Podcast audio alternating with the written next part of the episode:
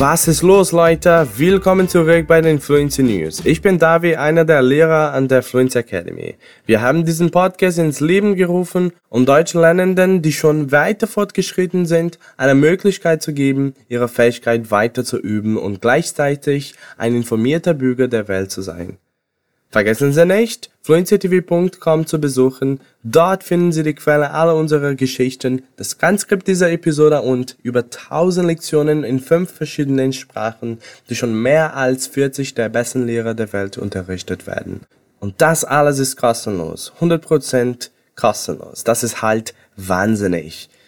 Wenn Sie uns zu hören und sich selbst herausfordern, alles zu verstehen, willkommen. Es ist toll, dass Sie hier sind und daran arbeiten, sich zu verbessern. Und wenn Sie mit Ihren Fähigkeiten zufrieden sind und nur wegen der Nachrichten hier sind, ist es auch okay. Wir wählen unsere Geschichten sorgfältig aus und stellen sicher, dass wir verschiedene Themen an verschiedenen Orten der Welt abdecken. Zwischen den Geschichten werden Sie mich Portugiesisch sprechen hören und wenn wir das Gefühl haben, dass etwas besondere Aufmerksamkeit oder eine detaillierte Erklärung benötigt. Also gut, dann fangen wir mal an. Unsere erste Geschichte heute kommt aus Myanmar, einem Land in Südostasien, das an Indien, Bangladesch, China, Laos und Thailand grenzt. Letzte Woche ergriff das Militär die Macht, nahm den gewählten Präsidenten fest und übergab die Macht an General Min Aung Hlaing, was ein Jahrzehnt teilweise ziviler Herrschaft beendete und internationale Verurteilung auslöste. Minau Heilang sagte, dass die Wahl vom November, die in einem Erdrutsch sich von der Partei der in Haften gewählten Führerin Aung San Suu Kyi gewonnen wurde, unfair gewesen sei. Das Militär hat begonnen, in einigen Gebieten Restriktionen zu verhängen, einschließlich Ausgangssperren und Beschränkungen für Versammlungen. Am Montag fanden den dritten Tag in Folge riesiger Proteste und ein landesweiter Streit statt um sich dem Coup zu widersetzen. Ein demonstrierender Arzt, der nicht namentlich genannt werden wollte, sagte der BBC, heute sind wir, die Fachleute, vor allem die Fachleute des öffentlichen Dienstes wie Ärzte, Ingenieure und Lehrer auf die Straße gegangen, um zu zeigen, was wir alle gemeinsam an einem Strang ziehen. Unser Ziel ist das gleiche, die Diktatur zu stürzen. Die Rede des Generals zog wütende Opposition auf sich mit Bildern in den sozialen Medien, die Menschen zeigten, die aus Protest vor Fersenbildschirmen auf Töpfer und Fahnen schlugen.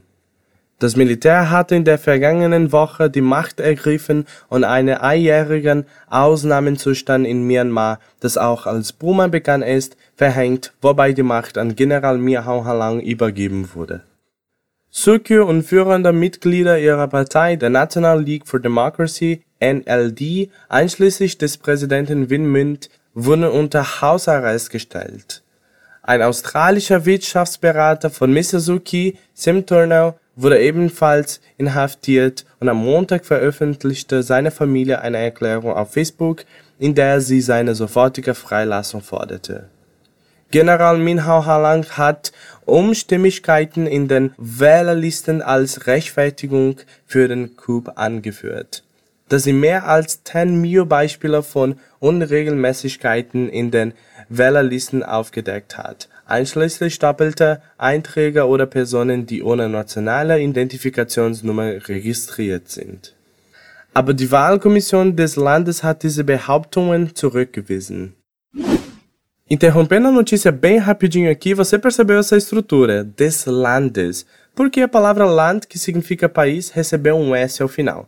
Isso acontece porque temos ali uma estrutura do genitivo. Das Land virou des Landes. Isso é bem comum de acontecer em palavras masculinas e neutras. A frase que vimos era: Aber die Wahlkommission des Landes hat diese Behauptungen zurückgewiesen mas a comissão eleitoral do país negou essas alegações. Esse do país da frase é o des Landes. Um outro exemplo, se eu quisesse falar a asa do passarinho está quebrada, em alemão ficaria Der Flügel des Vogels ist gebrochen.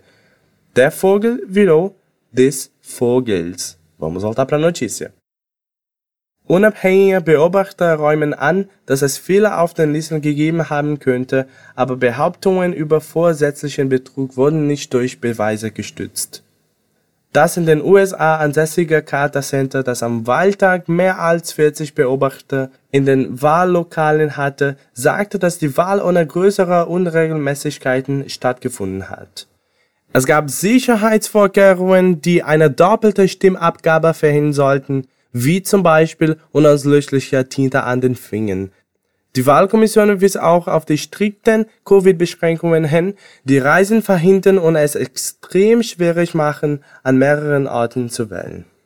Am Montag, 8. Februar, wurde ein Teil des zweitgrößten Stadt Myanmars, Mandalay, das Kriegsrecht verhängt, nachdem Hunderttausend im ganzen Land gegen den Coup demonstriert hatten und das Militär eine strenge Warnung von weiteren Protesten aussprach.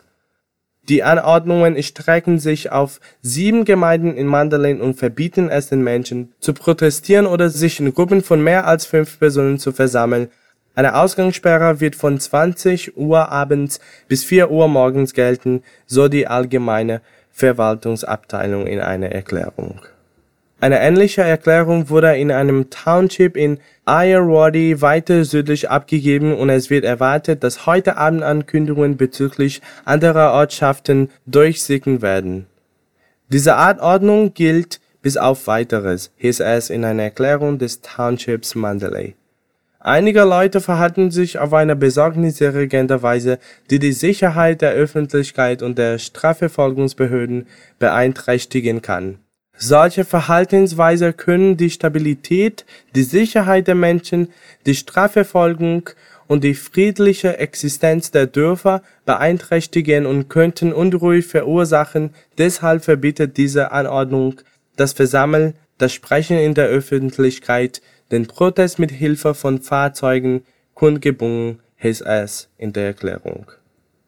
Die Bewegung baute sich am Montag auf mit Protesten im ganzen Land um den Beginn eines landesweiten Streiks.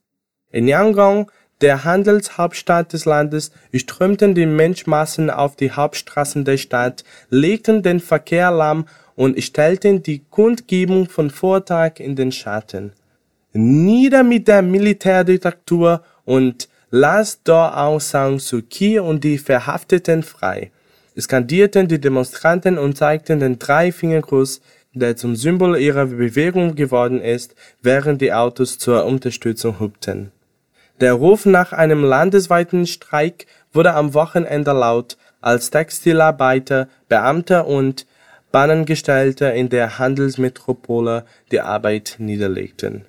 Heute ist ein Arbeitstag, aber wir gehen nicht zur Arbeit, auch wenn unsere Gewalt gekürzt wird, sagte ein Demonstrant, der 28-jährige Arbeit einer Bekleidungsfabrik Hinzwan gegenüber AFP.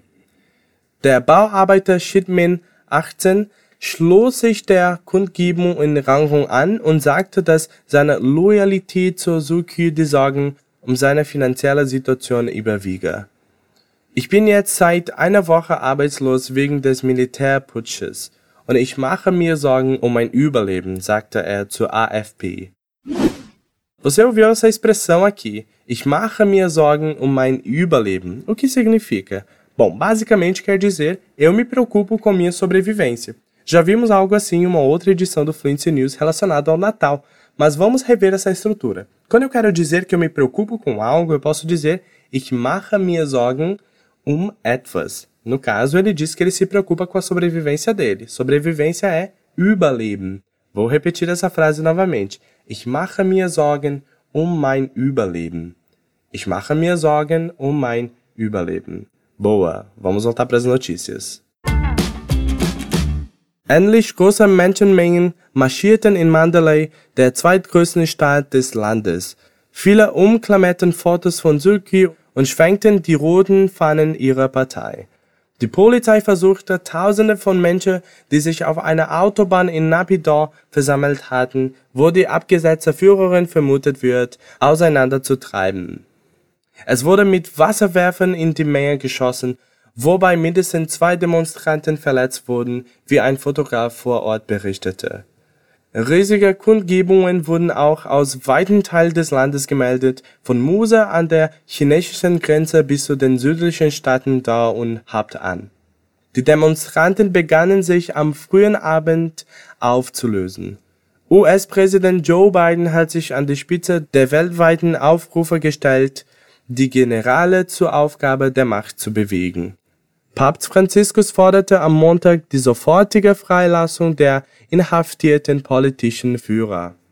Der Weg zur Demokratie, der in den letzten Jahren angeschlagen wurde, wurde durch den Staatsstreich der letzten Woche brüst unterbrochen, sagte er bei einer Versammlung von Diplomaten.